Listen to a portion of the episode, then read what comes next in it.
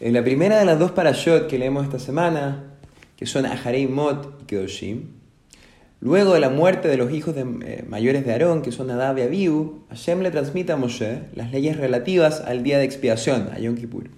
Y luego de esto le ordena una serie de prohibiciones por distintos tipos de comportamientos que Am Israel debe respetar en aras de santificarse, hacerse kadosh, esto es, separarse de lo mundano, con el, con el objeto de ser un pueblo de sacerdotes y una nación santa y ser una luz para las demás naciones.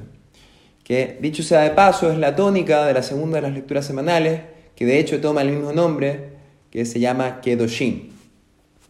Y dentro de las leyes de Yom Kippur, el rol del sumo sacerdote para la expiación del pueblo era clave, y él tenía que realizar sacrificios y rituales durante el día de Yom Kippur para expiar los pecados colectivos de la comunidad. De hecho, en ese día, el Kohen Gadol, el sumo sacerdote, tenía permitido entrar al Santo Santorum, el Kodesh HaKodashim, y esto se permitía solo una vez al año. Y este era el lugar más sagrado del templo.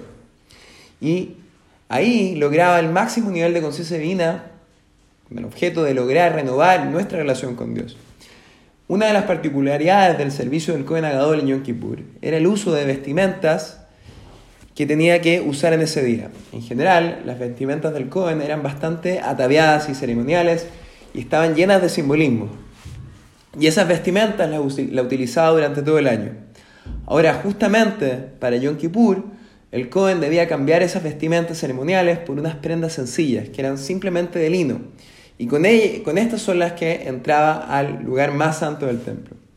Lo interesante de ver acá es que estas ropas de lino que usaba el Cohen Agador en Yom Kippur solo se utilizaban una vez al año y en esta oportunidad, y no debían usarse nunca más.